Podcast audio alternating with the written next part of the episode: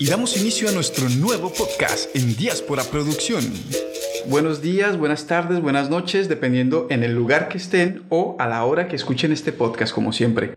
Vamos a continuar hablando de Peñíscola, esa ciudad que resistió tantas y tantos intentos de conquista. Como siempre, quien va a liderar la voz es Ruth Martí, nuestra encantadora guía turística por estos podcasts del Mediterráneo. Hoy vamos a hacer un pequeño paseo por las calles y los rincones de Peñíscola. Ruth nos va a contar muchísimos más y nos va a guiar por Peñíscola. Así que Ruth, buenas tardes, buenos días, buenas noches, ¿cómo estás? Hola, Kerto, muy bien, ¿cómo estás tú? Bueno, mira, bien, aquí ansioso de escucharte contar esas historias y esas recomendaciones. Bueno, pues antes de empezar, tengo que decir a nuestros oyentes que si no han escuchado el podcast anterior, en el que hablamos sobre la historia de Peñíscola, sobre su importancia militar, su importancia religiosa con el cisma occidente, quién era el Papa Luna y demás, pues que están tardando. Tienen que ir ya rápidamente a escucharlo porque así completan la visión que hay sobre la ciudad de Peñíscola y este podcast pues lo van a disfrutar mucho más. Claro, porque si no van a estar un poco perdidos. Claro. Y la idea es que estén ahí eh, a tono, escuchándolo claro, todo. Porque si yo ahora les hablo sobre Benedicto XIII, el Papa Luna, los templarios y tal, pues a lo mejor a alguno les suena, pero si no, pues bueno, iros al podcast anterior de Peñíscola y así pues tendréis ya la visión completa y ya no os perderéis en este apasionante paseo que vamos a hacer en, Peñíscola, en la ciudad, en el mar. Pues muy bien, entonces no olvidéis, dad un paso atrás en los podcasts y escuchad del anterior. Además, lo podéis escuchar en Anchor, en Spotify, Google Podcast y en muchas más plataformas de podcast. También lo pueden encontrar en YouTube. En todas las plataformas nos encuentran como Diáspora Producción, tanto en YouTube como en Facebook e Instagram. Bueno, pues para empezar el paseo, yo siempre recomiendo que empiecen por el portal de San Pere. Tengo que decirle, antes de empezar eh, la caminata virtual, tengo que decirles a nuestros oyentes que hay algunos nombres que son en valenciano. Yo los voy a traducir para que más o menos todo el mundo sepa eh, a qué me estoy refiriendo o qué nombre es del que estoy hablando, pero que sepan que los nombres realmente en la ciudad están en valenciano. Pero bueno, para que se hagan una idea, estamos en, en la zona de valenciano parlante, así que estos nombrecitos son en valenciano y el primero que nos encontramos es el portal de San Pere. En castellano sería la puerta de o el portal de San Pedro. El portal de San Pedro es la puerta más antigua que todavía nos queda para entrar en la ciudad y se llama justamente así porque la manda a construir Benedicto XIII el Papa Luna. Portal de San Pere o Puerta de San Pedro porque está mandada a construir por un papa que es, eh, lleva las llaves de San Pedro, bueno, se le identifica con San Pedro, de ahí viene el nombre. Es la entrada más antigua, como decía, y cuando se construye la entrada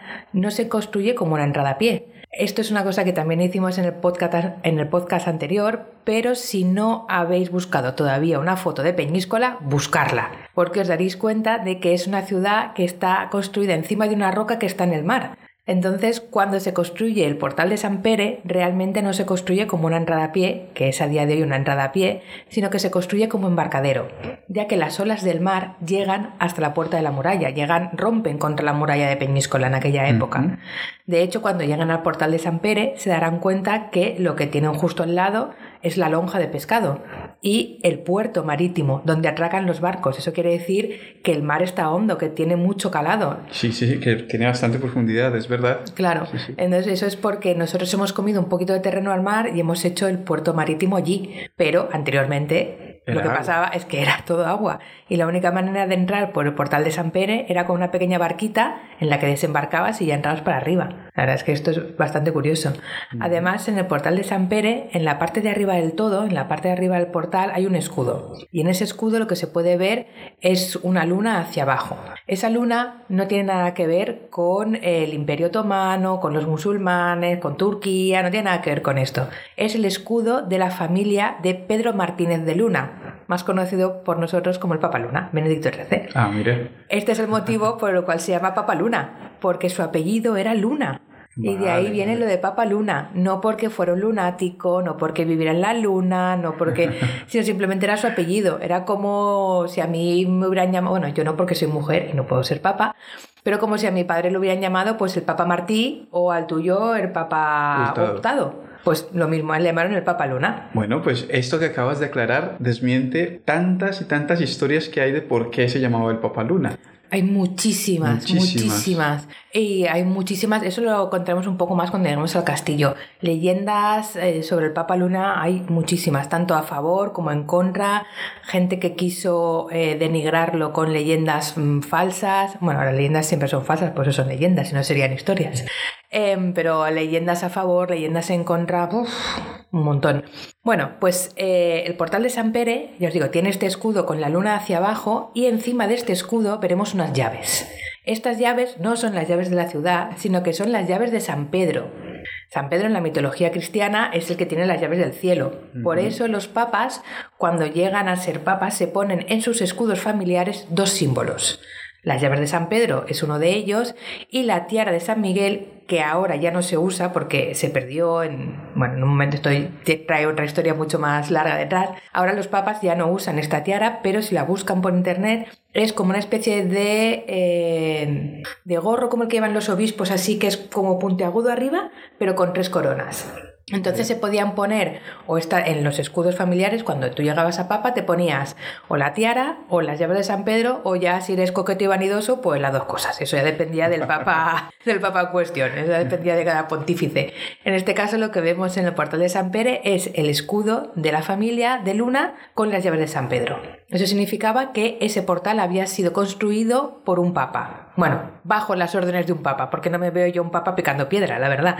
Entonces, eso es lo que nos indica. Lo último que sabemos, de, o lo último que os cuento de Portal de San Pere, es que eh, estuvo tapiado a cal y canto, o sea, piedra, eh, lo taparon con piedras dos veces. La primera fue porque una gran epidemia de peste llegó a la ciudad y que hicieron en Peñíscola una cosa que ahora hemos, hemos estado oyendo mucho, que es confinarse. Lo que hicieron en Peñíscola fue básicamente cerrar todas las entradas y salidas del pueblo para quedarse aislados del exterior y que no entrara nadie infectado a la ciudad y librarse de la epidemia. O sea que lo del confinamiento no viene de ahora, lo del confinamiento viene ya de muchos siglos atrás. Les funcionó bien, ¿eh? sí, sí. Bueno, ahora está medio funcionando. Pero tengo una, una duda, que no, sé si sea una duda inteligente o no.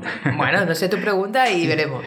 Si se confinaban, porque eh, Peñíscola está construido sobre una roca, sobre una roca. Sí. ¿Cómo cultivaban? No cultivaban. Entonces, ¿de qué, qué comían? Qué tonto, estuviste aquí la semana pasada con el podcast de historia. claro, solo pescado. Claro, a ver, sí que es cierto que el tema del agua, ya lo hablamos la semana pasada, lo tenían solucionado. El tema de la comida, más o menos también tenían animales dentro. Por ejemplo, todo el tema de leche, huevos, todo eso, eh, lo tenían. Y sí que es cierto que a la hora de salir a dejar los campos de cultivos sin cultivar, digamos, y vivían un poco pues de lo que les proporcionaban los animales, lo que les proporcionaba el, lo que les proporcionaba el mar y luego también de las reservas que sí que tenían, como podía ser vino, aceite, que esto lo tenían guardado. Las legumbres aguantan muchísimo porque son secas, todo lo que son garbanzos, lentejas, arroz. Entonces, bueno, pues no sé si en algún momento a lo mejor alguno se escaparía de, del, aislamiento a buscar un poco de fruta o tal, pero podían vivir perfectamente. Eh, de hecho, seguramente los asedios militares duraron más que el confinamiento de Peñíscola para huir de la peste, seguramente. Entonces se cierra por este motivo y luego también se cierra por motivos militares, por motivos de estrategia.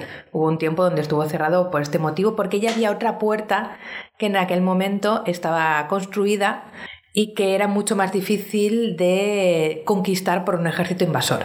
Se cierra dos veces. Una, ya te digo, por el tema de la peste y otra por motivos militares. Pero ahora, afortunadamente, el portal de San Pere está abierto. Así que nosotros continuamos hacia arriba y llegamos a un punto en el que podemos ver dos cosas. Una es el fortín de Bonete y otra es el bufador. El bufador, que en castellano se traduciría por el soplador. El fortín de Bonete básicamente es un puesto defensivo que guarda el portal de San Pere. De hecho, cuando lleguéis os daréis cuenta de que el fortín de Bonete y el portal de San Pere están en línea recta. Eso es porque ahí había un pequeño puesto de guardia que ayudaba eh, al portal de San Pere a resistir en caso de que hubiera una invasión. Pero como Peñíscola nunca ha sido conquistada, pues la verdad es que los soldados allí pues aburrían un poco. Al final el fortín de Bonete dejó de ser de uso militar y pasó a ser de uso civil, y allí se puso el matadero municipal de Peñíscola. Fantástico para todo lo que es el tema higiénico y sanitario. Ya, ya. Y está actualmente. Una maravilla. No, no, no. Ahora ahí eh, está vacío y es una placita donde de vez en cuando se ponen algunas terracitas y tal. Y en el fortín, lo que es el fortín tal cual, se pone el Belén en Navidad. Un Belén, con, no Belén viviente, ¿eh? pero con figuras a tamaño real, que la verdad es que queda muy resultón porque la Ah. verdad es que tiene forma de portal de Belén. La verdad es que está. Para, para los que nos escuchan, el, el Belén es lo que Ah, en claro, algunas es muy partes de español, es Latinoamérica, en algunas partes de Latinoamérica llamamos el pesebre, Sí, o el nacimiento también. el nacimiento de, Sí. de donde se representa todo el nacimiento de, De- Jesucristo y demás. sí. Y las terrazas son las partes delanteras de los bares o restaurantes que eh, se calle. adueñan un poco de la calle, digámoslo, ¿no? Toman un poco de- del- del andén o de la acera de la calle O en este caso de la plaza. o de la plaza y tienen sus mesas, sus bancas para atender a más clientes. Esas son las terrazas. Claro, en Colombia, que son las terrazas? No, las terrazas son el, el- el tejado, La parte de arriba del edificio. sí, que no tiene techo sino concreto, vale, ¿no? vale. cemento y demás. Vale, te digo, no sé, a lo mejor es otra cosa. En Cuba, por ejemplo, las terrazas son un parque natural, con unas cascadas y tal, son las Ah, terrazas. mira, no sabía. Bueno, continuamos. Justo enfrente del Fortín de Bonete está el bufador. Ya os digo, en castellano soplador. Pero por favor, si alguna vez vais a Peñíscola, no preguntéis a nadie por el soplador, porque aunque sean castellano parlantes, no os van a saber decir de qué estáis hablando, porque nadie lo conoce por ese nombre. El bufador es el único lugar que vamos a ver que no es un edificio ni está creado por el hombre. Es un agujero que se ha creado por la erosión del mar. Pensar que Peñíscola recibe las olas del mar, es una roca que os digo que está en medio del mar, entonces por la parte de abajo la erosión de estas olas ha hecho que esté como un queso gruyé, está agujereada. Pero el único agujero que ha salido, digamos, hacia arriba, que ha hecho como una forma de U, que ha empezado la ola a agujerear desde la parte de fuera y ha subido hasta la parte de arriba, hasta la parte de dentro, es el bufador. ¿Qué pasa? Que como tiene esta forma, cuando las olas del mar dan con fuerza en la parte de fuera, el agua hace presión en la parte de abajo y sale disparada hacia la parte de arriba como si fuera un geyser. Y de ahí viene el nombre de bufador, de soplador, porque cuando pegan con fuerza sale ahí y hace como este sonido de Sí, sí, que es impresionante además. Sí, es- de hecho, eh, normalmente cuando la gente va a Peñíscola es verano y no se ve porque hay buen tiempo.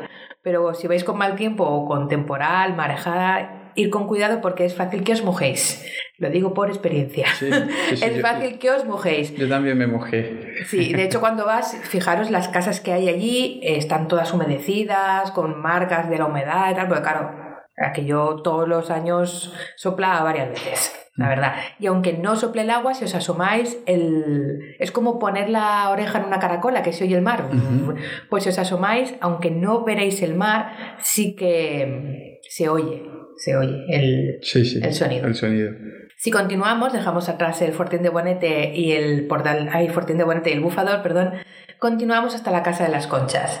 Y aquí vemos el ejemplo más claro de lo poco originales que han sido en Peñíscola poniendo nombres. ¿Cómo le llamamos a una casa que está hecha de conchas? La Casa de las Conchas. Y se acabó. No nos hemos complicado más eh, con el tema. La Casa de las Conchas, como su nombre indica, es una casa hecha de conchas y es el ah, edificio más moderno que vamos a ver en esta visita particular que os estoy haciendo, ya que es de los años 50, de 1950, 1900, entre 1950 y 1960 se construye la casa. ¿Qué pasa? Que todavía hay mucha gente eh, viva en Peñíscola, mucha gente mayor, que vio la construcción de la Casa de las Conchas. Yo les pregunté sobre la construcción y cada uno me contó una historia distinta, vamos. Aquello fue un desastre, no hubo manera de aclararse. Pero sí que es cierto que hay eh, dos historias que se repitieron más que las demás. Yo os cuento las dos y luego ya vosotros elegís. La primera historia nos habla de eh, Justa y Timoteo, que eran un matrimonio que vivía en esta casa. Timoteo era albañil y Justa era amante de conchas, así que ya está. Se acabó el misterio. Una mujer amante de las conchas, un marido albañil, casa de conchas. Chimpum. La segunda historia es una historia como más romántica, más de película, que nos habla de un peñiscolano muy enamorado de una peñiscolana, que un día le dijo, peñiscolana mía, te quiero mucho, como la rucha al trucho, cásate conmigo, seremos felices, comeremos perdices, tendremos hijos a cascoporro. Y la peñiscolana le dijo, mira, sí, que nos casamos, todo lo que tú quieras, pero construye una casa para vivir tú y yo, que yo no quiero casarme contigo y pasar la noche de bodas en casa de tus padres. Así que espabile y construye una casa. El peñiscolano, como digo, estaba muy enamorado de la peñiscolana, le construyó una casa no normal, sino la casa más bonita de la ciudad, que es la Casa de las Conchas. Estas son las dos historias y ya, pues nuestros oyentes que se queden con la que más les gusta. Vale, y actualmente la Casa de las Conchas es que es un museo. No, no, es, una casa. Es una casa donde Familiar. vive gente, sí. Y ya está. Es una casa donde vive gente, ya no vive en Justo y Timoteo, y es curioso, me hace mucha gracia porque vive un chico de Argentina. Así que bueno, que es una casa familiar y que sepáis que por la parte de dentro, la parte interior de la casa no está hecha de conchas, es una casa normal, no tiene un baño de conchas, ni una cocina de conchas, ni Es nada solo de la esto. fachada. Solo la fachada. Si continuamos un poco más para arriba, llegamos al castillo de Peñíscola, quizá el monumento o el edificio más importante, desde luego, de todo lo que es el- la ciudad. El castillo de Peñíscola, si queréis saber un poquito más sobre él así en, a grandes rasgos, también conté un poco en, en el podcast anterior, no os voy a contar todo lo que es el castillo porque si empezamos a, a disgregar o, o empezamos a hablar habitación por habitación, pues este podcast nos va a durar mm, tres días y tampoco es plan de aburrir a la audiencia. Pero bueno, si queréis eh, complementar un poco lo que voy a contar ahora del castillo, podéis escuchar el podcast anterior donde también os hablo un poco. Pues el castillo de Peñíscola se empieza a construir eh, a, finales a finales del siglo XI, a finales del 1200, y se empieza a construir por los templarios. Cuando los templarios llegan a Peñíscola, que los templarios se la cambian a los cromos con, con el rey Jaime II, los templarios destruyen todo lo que quedaba de la arquitectura musulmana que había en Peñíscola. Antes de que los templarios lleguen, acordaros que la cultura que más tiempo había estado en Peñíscola habían sido los musulmanes, ahora ya son los cristianos, pero hasta ese momento habían sido los musulmanes que habían estado en Peñíscola varios siglos. Pero si tú buscas restos de cultura musulmana o de arquitectura musulmana en Peñíscola no encontrarás nada, porque los templarios se lo cargaron todo cuando llegaron. Y de hecho, los templarios construyen el castillo de Peñíscola encima del fuerte musulmán, porque los musulmanes ya habían construido unas murallas y un fuerte en la parte de arriba de la ciudad, en el mismo lugar en el que ahora está construido el castillo. Pero los templarios dijeron, oye, mira, esto no nos vale. Nosotros no queremos eh, un piso de segunda mano, queremos piso de obra nueva para entrar a vivir. Y construyeron un castillo, aunque el castillo de Peñíscola no está acabado. El castillo de Peñíscola está a medias. Bueno, a medias. Le falta un trozo, no a medias porque realmente ese, el castillo está muy bien, pero le faltan algunas partes. Y eso es por una cosa que también contamos en el podcast an- anterior, y es que en el 1307 los templarios son declarados herejes y los empiezan a perseguir. En ese momento, eh, los templarios que estaban construyendo el castillo de Peñíscola, que estaba en construcción en ese momento, de hecho es el último castillo templario que se construye en la historia de los templarios, es el castillo de Peñíscola, y pensar que es eso, que es un castillo construido por y para templarios. Los templarios no ocuparon un castillo que ya existiera, sino que fueron ellos los que construyeron el castillo, con todas las leyendas que esto implica. Luego os contaré una, venga. Pues los templarios que estaban en- construyendo el castillo dijeron, oye chaval, aquí o nos vamos o lo tenemos crudo, porque nos van a pillar mm, construyendo el castillo con las manos en la masa y nos van a llevar para otro barrio. Así que los, eh, templarios que estaban construyendo el castillo dejan el castillo y lo dejan, ya os digo, no a medio construir porque no está a medias, pero sí les faltan algunas partes. Y de hecho, cuando vayáis a ver el castillo de Peñíscola, os fijaréis, y aparte hay veces que se ve que hay marcas en la roca. Por ejemplo, hay una habitación en la que se ve que en dos de las esquinas van a salir como dos columnas que se quedan a medio techo y en las otras dos esquinas directamente es lo único que se ve es la base y las columnas ya directamente ni salen. Eso quiere decir que eso se lo dejaron a medias. En el patio de armas de- del castillo también se ven unas marcas en la pared y ahí tenían que haber salido unos arcos. Eh, tampoco están porque tampoco llegaron a construirlos. No hay eh, dormitorio para los soldados. Hay eh, la parte de, digamos, la zona donde dormía el, el que luego fue el, el dormitorio de Benedicto XIII. Pero los soldados, ¿dónde dormían? Bueno, pues no se llegó a construir el dormitorio de los soldados. En a- hasta aquel momento los soldados estaban durmiendo en los establos con los caballos, que sé que a día de hoy puede sonar un poco asqueroso, pero en aquel momento pues los caballos daban calorcito, eran como una estufita. Hombre, y si ahora hace frío en invierno, en También. aquella época, Claro, que pues ser. imagínate, entonces dormían con los caballos. Entonces hay cosas que faltan. Eh, cuando lo piensas dices, oye, ¿y el comedor? Oye, pero no tenían dónde dormía esta gente. Entonces hay algunas cositas que faltan. Lo que podemos ver en el castillo de Peñíscola es el cuerpo de guardia y el aljibe, y luego los establos que están, digamos, en la planta baja. En el primer piso está el salón gótico, que digamos es la sala de fiestas, vamos a llamarlo así. Todos habremos visto en alguna película eh, medieval, o sea, estas fiestas así con bailarinas y cochinillos asándose al fuego ahí en una rueda y juglares y bailes. Bueno, pues eso es lo que pasaba en el salón gótico. El salón gótico está unido a la sala del agua, que es la cocina, se llama sala del agua porque tenía un pozo, y luego también en el primer piso podemos ver la capilla y también está el acceso a el salón del cónclave y a las dependencias del gobernador, que más tarde fueron las dependencias de Benedicto XIII. Deciros que hay otro segundo piso, que es, digamos, la zona, digamos, de la terraza, en este caso sí, la terraza, que es la zona de vigilancia, digamos, más o menos son las estancias que se pueden ver a grandes rasgos, porque las dependencias de Benedicto XIII tienen el comedor, tienen la biblioteca, tienen son más amplias. Pero ya te digo, si quieres ver luego si quieres, un día podemos hacer un podcast solo de la historia del castillo. Pero no me quiero entretener más porque si no, se nos queda la otra mitad de la ciudad por ver. Así que, bueno, si quieren ver el castillo, pues ya saben, tiene mucha, mucha historia y está muy bien conservado por dentro. Por dentro no está, no está derruido, no está, sino que todas las estancias que yo les he dicho se pueden visitar, tienen sus paredes, su techo, su decoración y unas vistas increíbles. Sí, además, mira, hay, hay, una, no es histórico, pero sí es, es curioso, de los museos que yo he ido. En este me causó curiosidad, bueno, este es el castillo museo, ¿no? sí, está museizalizado, nunca me sale esta palabra.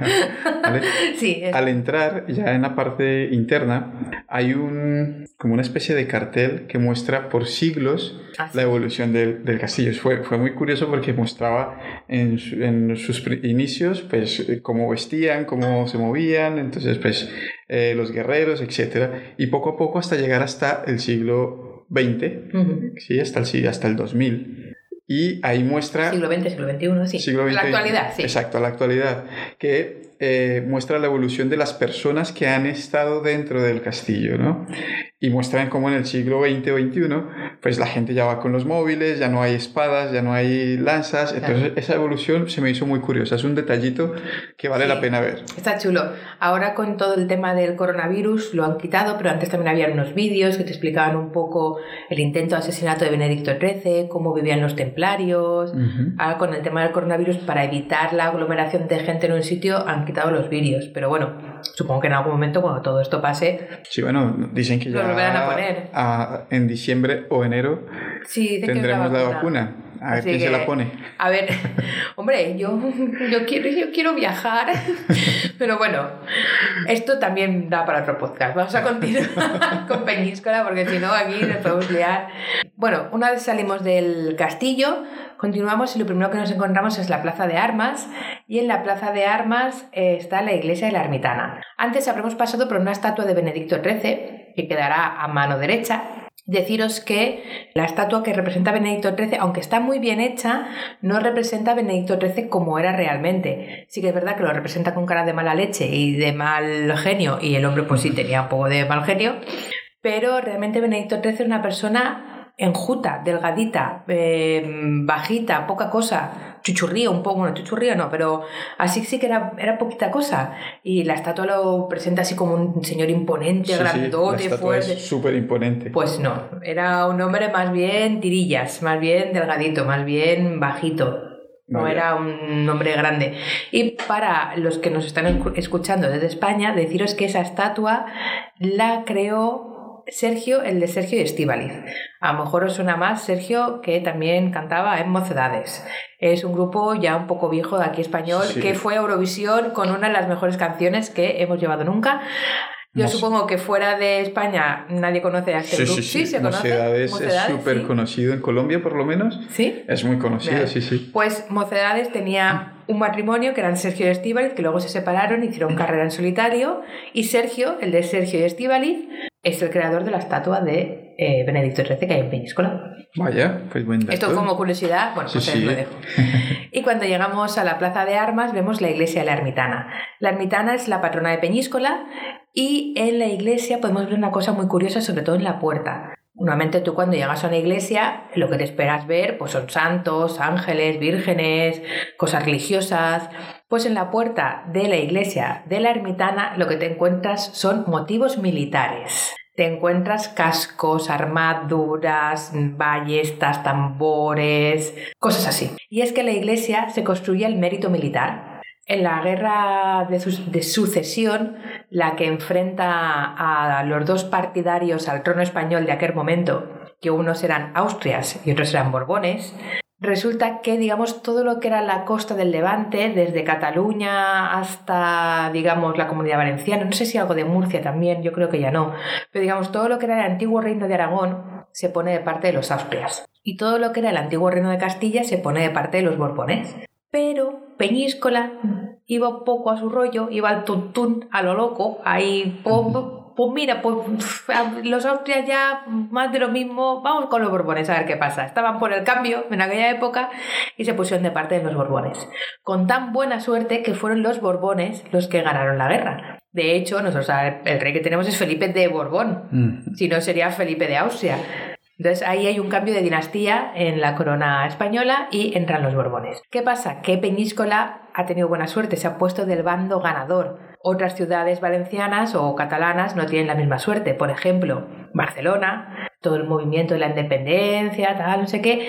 Hay una fecha muy concreta que los movimientos independentistas la están reclamando mucho, que es en 1714, y es el momento en el que la guerra de sucesión, los bandos, eh, el bando de los Borbones, arrasa la ciudad de Barcelona. La arrasa, literalmente. Por ejemplo, en Xátiva, en Játiva, que es una ciudad de, Valencia, también los Borbones arrasan la ciudad.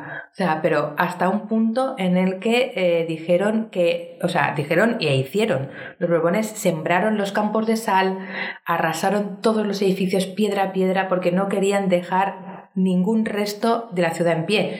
Ni no solo eso, sino que tampoco querían que nadie después volviera a vivir en esa ciudad. Entonces, eh, bueno, Peñíscola no tiene tan mala suerte, al contrario, tiene la buena suerte de estar del bando ganador y eh, en vez de ser castigada como otras ciudades, es recompensada. Se le da eh, permiso para la feria, se le da recompensas en plan institucional y otra cosa que se les da es dinero para construir una iglesia en honor a la patrona. Es por eso por lo que esta iglesia alrededor de la puerta tiene estos motivos militares y si miráis un poquito más para arriba veréis un escudo borbónico con una corona exageradamente grande. O sea, es ridículamente grande, es enorme. Es porque la iglesia está construida al mérito militar, está construida, digamos, dando gracias a los, al, rey, que en aquel momento ya era Felipe V, eh, está construida, pues eso, dando las gracias al nuevo rey Borbón porque él fue el que les dio el dinero para construir la iglesia. Es curioso, como ciudades muchas veces tan cercanas han podido correr destinos tan distintos. Qué bien, qué bien. Si bajas, si continuamos, ya hemos subido todo lo que teníamos que subir de Peñíscola y ya vamos cuesta abajo. Bajamos y llegamos al parque de artillería. Si queréis entrar al parque de artillería, tenéis que guardaros el ticket del castillo. La única forma de entrar al parque de artillería es con el mismo ticket del castillo. Es una entrada dos por uno, digamos. Sí. El parque de artillería actualmente también se conoce con el nombre de Jardines del Papaluna. Pero los jardines del Papaluna realmente mm, son un invento moderno porque toda la zona por la que vais a caminar ahora, si vais a Peñíscola, es renacentista. Digamos que toda la parte de la, de la subida es más medieval y la parte de la bajada es más renacentista, de mediados del siglo XVI, de mediados del 1500 más o menos. El parque de artillería se construye para... Em, digamos, evitar o hacer frente a los ataques de los piratas. Que ya sé que parece que los piratas, si no son piratas del Caribe y sale Johnny Depp, no son piratas. Pero en el Mediterráneo también teníamos piratas, eran berberiscos y venían de Argelia. Y no dejaban de dar la lata, eran muy pesados los piratas, eran muy, muy pesados. Entonces, ya os digo, a mediados del siglo XVI, a mediados del 1500, se construye este parque de artillería y se fortifica la ciudad con las murallas, que son las típicas murallas que se ven en todas las fotos de Peñíscola.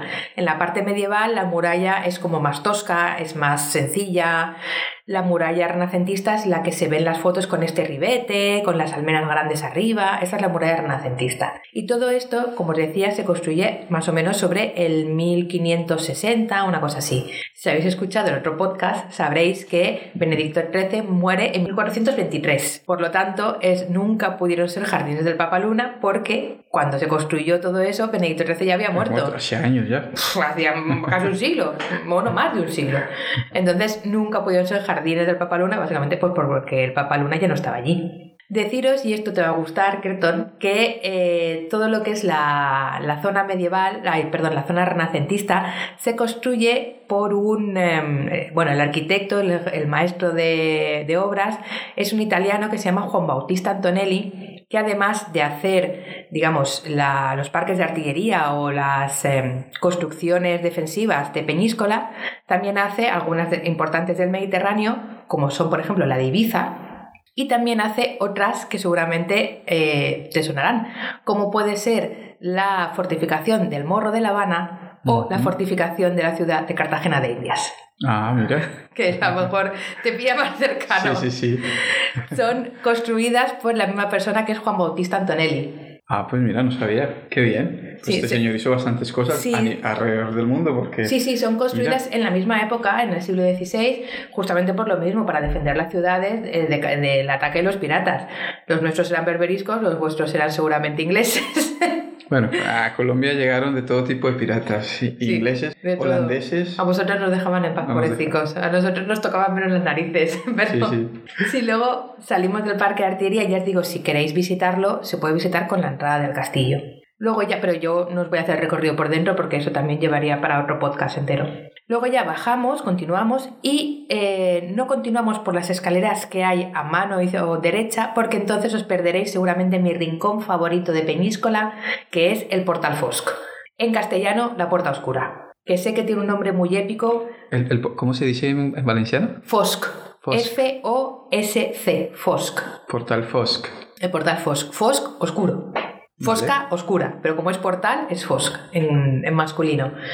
Es que sería pues eh, el portal oscuro o la puerta oscura, si lo quieres decir en femenino que sé que tiene un nombre como muy épico, ¿no? Vamos, parece el Señor de los Anillos, vámonos a la puerta oscura a luchar contra nuestros enemigos y a derrotar a los orcos. No, se llamaba la puerta oscura, el portal Fosc, porque estaba más oscuro que la boca de un lobo. Porque estaba oscuro, simplemente. Ya os he dicho que en Peñíscola, originalidad cero poniendo nombres. ¿Cómo le llamamos una puerta que está oscura? Pues la puerta oscura, oye, y otra cosa.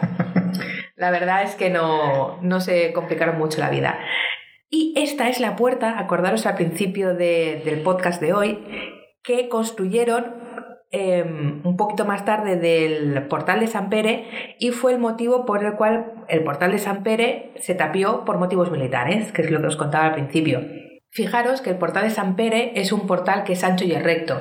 Eso quiere decir que si en algún momento algún ejército entra por esa puerta, pues oye, ya para arriba y seguimos y no hay ningún problema. El portal Fosc no es ni ancho ni recto, es estrecho y tiene forma de L. Además, tiene dos puertas. A día de hoy las puertas ya no están, pero tenía una puerta de madera al principio y otra fuera en lo que sería la parte exterior de la muralla y una puerta de madera en la parte interior. Lo que hace que si un ejército logra romper la puerta exterior, se queda atascado en la parte de dentro del portal, que también tenía un cuerpo de guardia dentro, es decir, tenía defensas internas el portal. Esta, este, Era muy difícil. ciudad sí, no, había cómo. Y aparte, cuando sales del portal, lo primero que te encuentras justo enfrente de la puerta es un muro. Y ese muro no está eh, puesto ahí por casualidad, está puesto ahí porque así impedías la utilización de un ariete. Los arietes eran estos palos de madera con cabezas de cabra que se utilizaban para romper las puertas.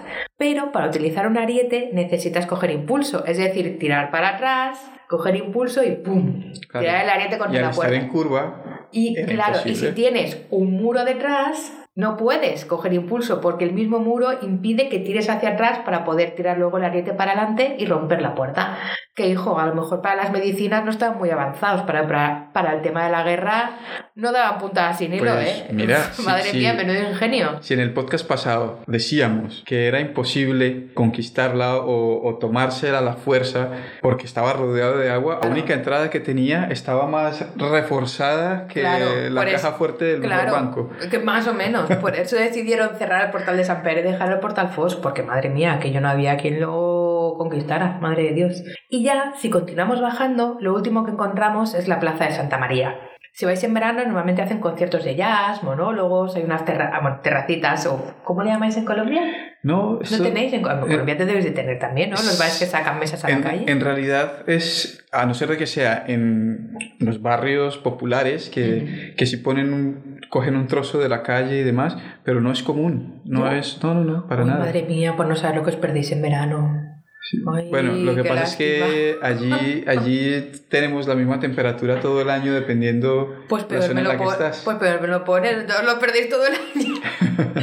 bueno, pues esta plaza, que es la plaza de Santa María, es la última parte y es quizá, aunque sea lo último que os voy a contar, es quizá el lugar más importante para la supervivencia de la ciudad de Peñíscola. No a día de hoy, pero sí en los siglos pasados. Y es que la plaza de Santa María protegía una zona fundamental para la gente que vivía en Peñíscola, que es el manantial de la Font de Dins, el manantial de la fuente de dentro, el manantial que daba agua a todo el mundo que vivía dentro de las murallas de Peñíscola. Eh, el agua, pues fuente de vida, sobre todo muy importante en el tema de los asedios, entonces protegía ese manantial. De hecho, es el único lugar, y os dais cuenta que en una esquina se ve perfectamente, en el que coinciden la muralla medieval y la muralla renacentista. La muralla medieval más bajita, la muralla renacentista con unos arcos mucho más grandes. Además, popularmente, la plaza de Santa María se llama la plaza de Caseres, que viene de la derivación de una palabra que es caserna. Los que seáis españoles, seguramente la caserna de la Guardia Civil os sonará más. La caserna es el lugar donde eh, dormían y donde vivían lo- los soldados, lo que llamaríamos un cuartel. Era el Vale, lugar vale. donde la- había una, una pequeña parte de la tropa que estaba en el castillo, pero el grueso de los soldados de la guarnición de Peñíscola estaba en la plaza de Les Caseres, en, la, en el cuartel, en las casernas, en la plaza de Santa María. Ya por último, y con esto acabamos la visita, eh, veréis que hemos entrado por otra puerta. Una puerta que también cruza las murallas. Es la puerta de Santa María y es la tercera puerta más antigua. Y esta puerta no se abre ni por motivos militares, ni por motivos de estrategia, ni por temas de la peste. Se abre porque, se construye porque la gente de Peñíscola estaba hasta el moño, estaba hasta las narices de que tenían que subir cuestas cada vez que tenían que llegar a su casa. Si os habéis fijado, cuando lleguéis o si veis fotos, el portal de San Pere está cuesta para arriba y el portal Fosk está cuesta para arriba, siempre Mm. pensando que vamos de fuera hacia dentro de la Hacia ciudad. adentro, claro. La puerta de Santa María es la única que está completamente llana, en plano. Vamos a poner en el momento en el que el portal de San Pere está cerrado y la única entrada posible es el portal Fosco. Lo que tenía que ser subir todos los días a tu casa cargado con tu carromato de, yo qué sé, de patatas, coliflores, macachofas o lo que fuera. Claro, y además después de haber estado rollo. horas y horas trabajando en el campo Claro, aquello era fatal. o en el mar. que Entonces, ser- claro, no, no, eh, aquello era un desastre. Aquello era para romperte, para que te saliera una, para salirte una hernia. No, no, fatal. Entonces, los peñiscolanos piden un permiso al rey Fernando VI para poder abrir una puerta en la muralla que estuviera plana, para poder facilitarles un poco la vida para que fuera todo un poco más funcional. Y por eso se construye la puerta de Santa María. Ese es el, el motivo. Ah, vale. Única, mm, puramente facilitar la vida de la gente de Peñíscola. Vaya, pues interesante. Claro, hay algunas cositas más eh, para visitar en Peñíscola. Está la Font de la Pechina, que son los lavaderos eh, donde se lavaba la ropa fuera de la muralla, que se nutren del manantial de la Font de fuera, el manantial de la fuente de fuera. Hay algunas cositas más, la porteta, que en castellano es la puertecita, que es el antiguo embarcadero. Pero bueno, todo eso lo vamos a dejar ahí para que la gente también descubra cosas por su, Claro. por su cuenta. Vamos a dejarla ahí. Ahí podemos ir y preguntar y, y visitar, hacer fotos. Yo no me lo he recorrido todo en, en el turismo, o sea, suelo ir mucho porque, bueno, lo tenemos aquí a Sí, pero 10, estamos 15 de- minutos Está muy cerca. de distancia y suelemo- suelo ir mucho, pero no conocía todas estas historias porque nunca he hecho un recorrido guiado Hasta hoy, que Ruth está haciendo el recorrido guiado. Todo lo que ha dicho lo he visto, pero no sabía su historia. O bueno, gran parte de lo que ha dicho, porque las fuentes, la fuente de fuera, por ejemplo, no lo tengo muy claro, pero bueno, en fin, que podemos ir y hacer fotos y preguntar y es una maravilla. O simplemente, para aquellos que les gusta observar, hacerse fuera de- de- del pueblo de, o la- del castillo como tal, de las construcciones, tomarse un café, una cerveza o lo que les apetezca, un vinito y mirar cómo llega el atardecer y, da- y es un espectáculo. Es una maravilla Sí. de espectáculo. Es una foto de, de postal. Tal cual. Sí, sí. ¿Vale? Pues nada chicos, esto es nuestro recorrido por los rincones de Peñíscola. Gracias Ruth una vez más por llevarnos a esta gran fantasía auditiva por, por, por, Peñíscola. Y no olviden que nos pueden escuchar siempre, cada semana, en Anchor, Spotify, eh, Google Podcast y en todas las plataformas. Solo es buscar Diáspora Producción y ahí nos van a encontrar. También nos pueden seguir, denle seguir y denle like en nuestras páginas de Instagram, Facebook, YouTube y Twitter como Diáspora Producción. Así que esperamos que nos sigan y que pronto estaremos en más plataformas. También quiero contarles que ahora Diáspora Producción tiene Patreon y que aquel que quiera aportar su granito de arena para este proyecto es bienvenido. Allí encontrarán todas las descripciones, todas las ventajas y eh, todo lo que hacemos. Así que nada, los esperamos en nuestro próximo podcast que va a ser aún más interesante. Bueno, Ruth, muchas gracias. De nada, que Nos vemos en el próximo podcast. Nos escuchamos, siempre digo nos vemos, es la costumbre. Diáspora Producción.